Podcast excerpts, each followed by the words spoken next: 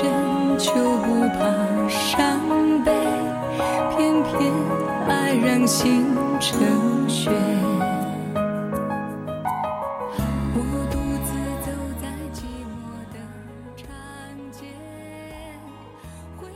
如果明天是你的最后一天，问问自己，你还有什么没做？还有什么没来得及说？还有什么后悔？想起我和你牵手的画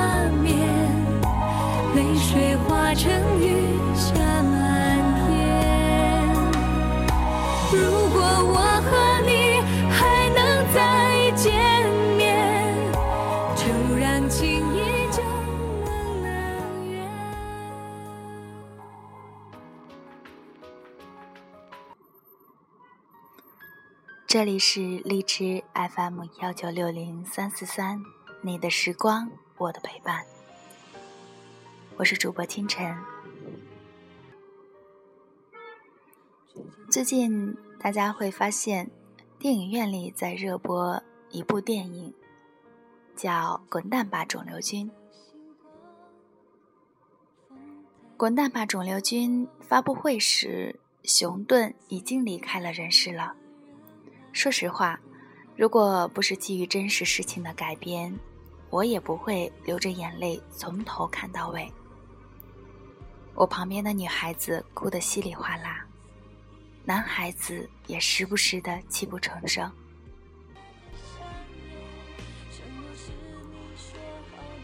我们哭，是因为一个这么坚强的女孩子，却染上了不可治愈的绝症。或者说，一个女生染上了绝症，竟然还如此的乐观。就算是熊顿的葬礼上，他放的视频，依旧露出的是清澈的笑容。那些哭的人，是因为你比别人有的多得多，却没有过着自己想过的生活。那些流泪的人，是因为你比别人幸福的多。却一直不满现状，牢骚满腹，没有勇气乐观向上的过着每一天。可，你是否想过，如果明天就是你最后的一天，这辈子，你是否会后悔？如果明天是最后一天，你还有什么没有做呢？我是一个很能折腾的人，从军校到英语老师，到电影导演，再到作家。有人问过我，为什么你能做这么多的事情，好厉害？其实我的答案很简单，因为我怕明天我就没了。这一辈子如果没有足够的精彩，是不是太可惜了？二零一二年，一部电影《二零一二》风靡一时。不管你信不信，我是信了。那年我活得特别的消极，每次遇到朋友都会问他：“如果真的是世界末日怎么办？还有这么多的事情没做。”朋友笑了笑说：“放心吧，我会的。”我在纸上写了十个目标。我说：“今年无论如何都要完成这些梦想。”那些目标有些写的很有趣。我要去西藏，去全世界最高的地方。有些写的很感人。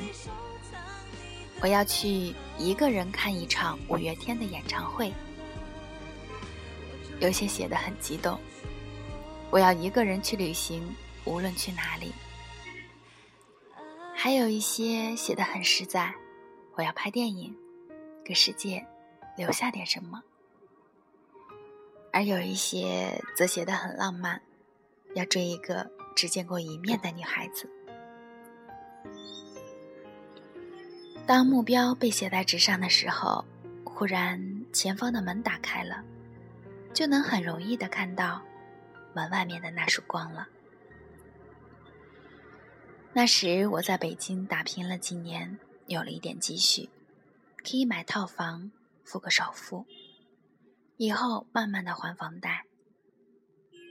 可总觉得，如果这就是生活，这就是宿命，我真不甘心。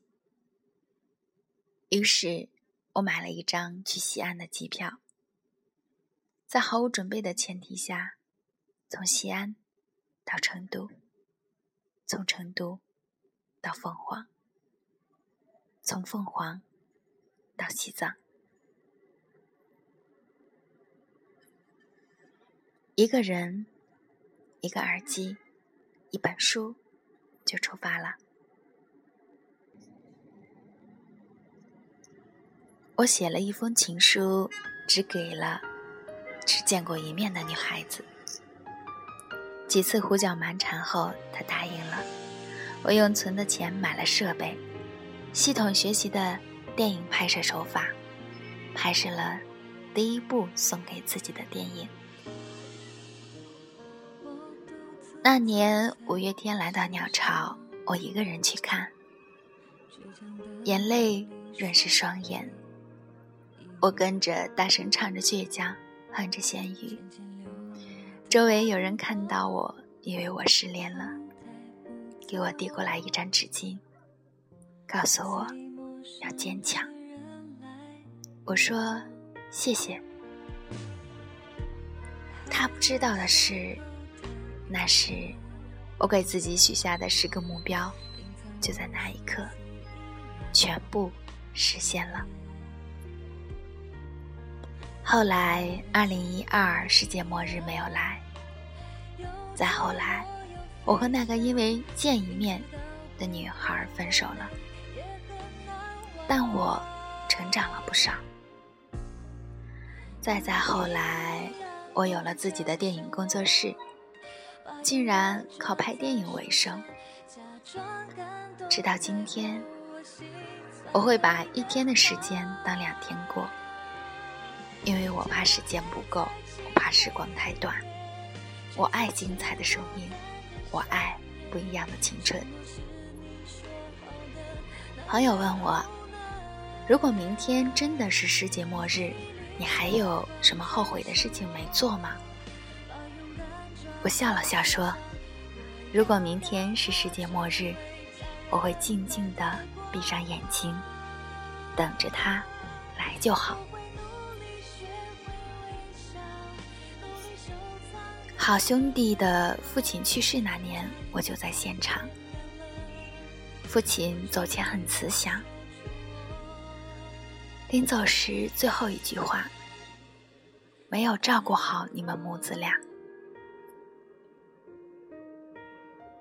弟的父亲是一个领导，应酬多，烟酒俱全。他每天加班到很晚，甚至带着酒气上床。弟的母亲心疼他，却无法控制住发生了一切。偶尔问老公：“何必要这么累？”老公说：“没办法呀，今天大领导来。”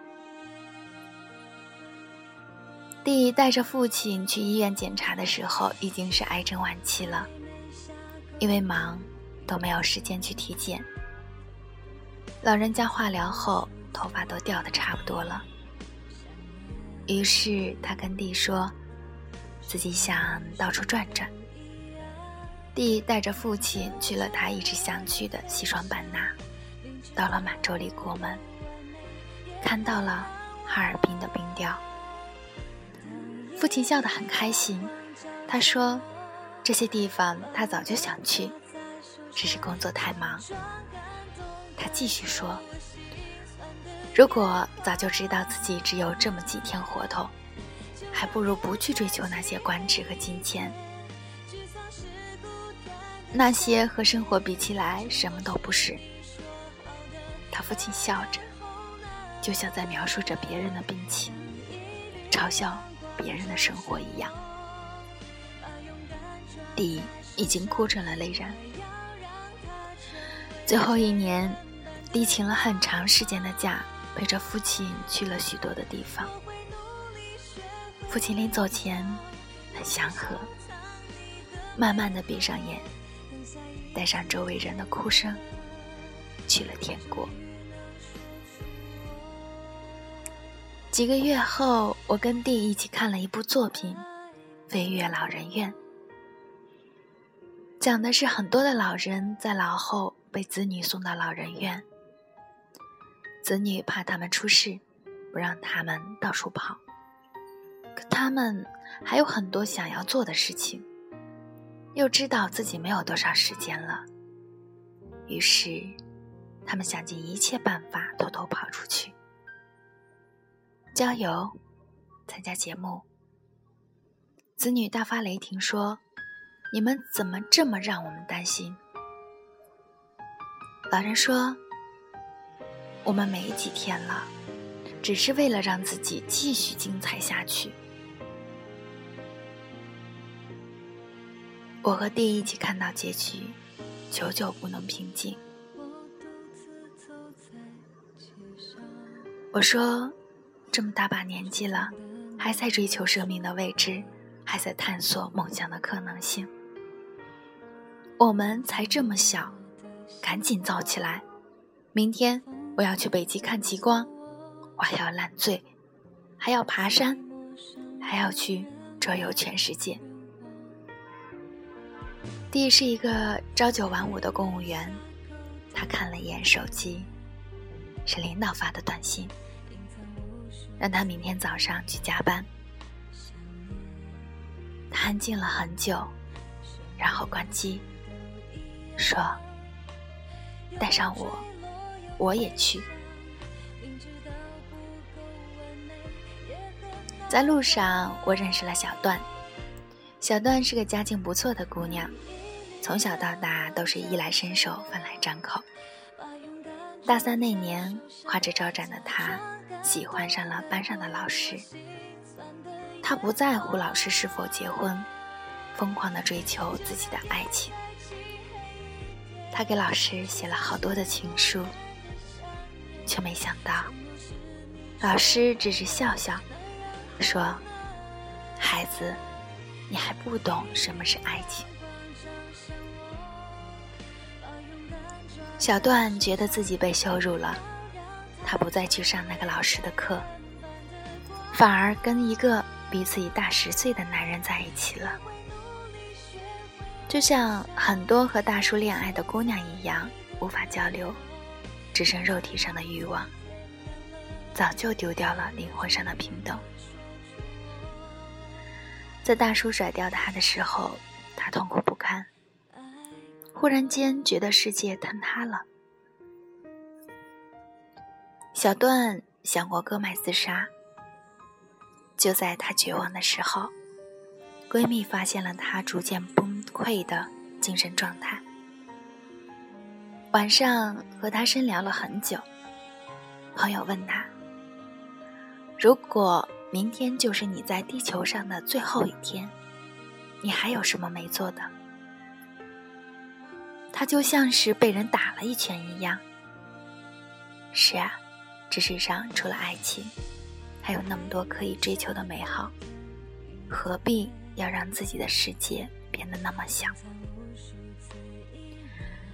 小段一个人背上包，开始在路上释放，寻找自己。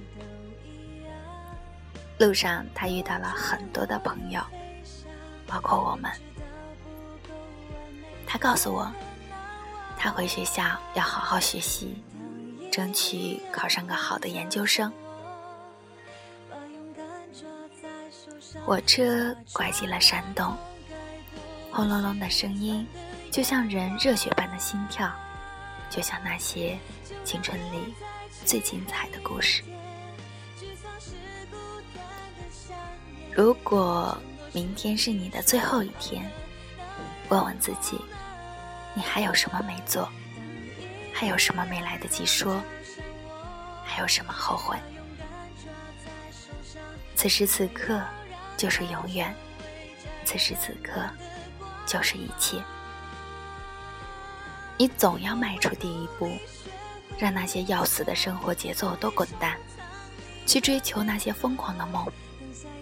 趁着你还能呼吸，趁着你还年轻，趁着你还有着自由的灵魂。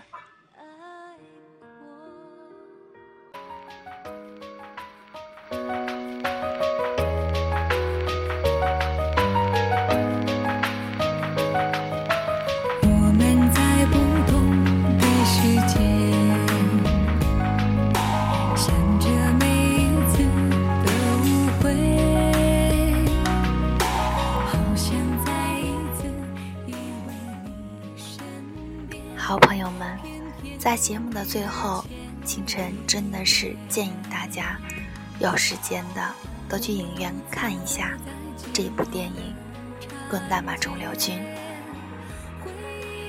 片中的熊顿是一个开朗活泼，甚至有点二的女孩。她被渣男劈腿，但是在伤痛过后，依然会过得快乐。单纯。当他知道自己得了肿瘤以后，他带给大家的永远是积极向上、快乐活泼的一面。虽然这部电影最后的结局真的很让人不喜欢，但这是一个真实的故事。这个故事的结局就是这样。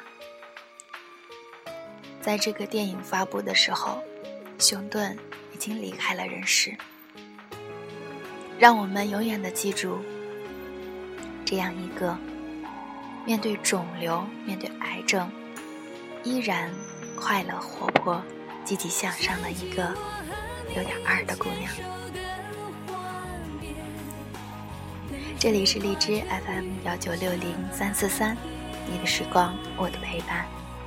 我是清晨，我在这里等你。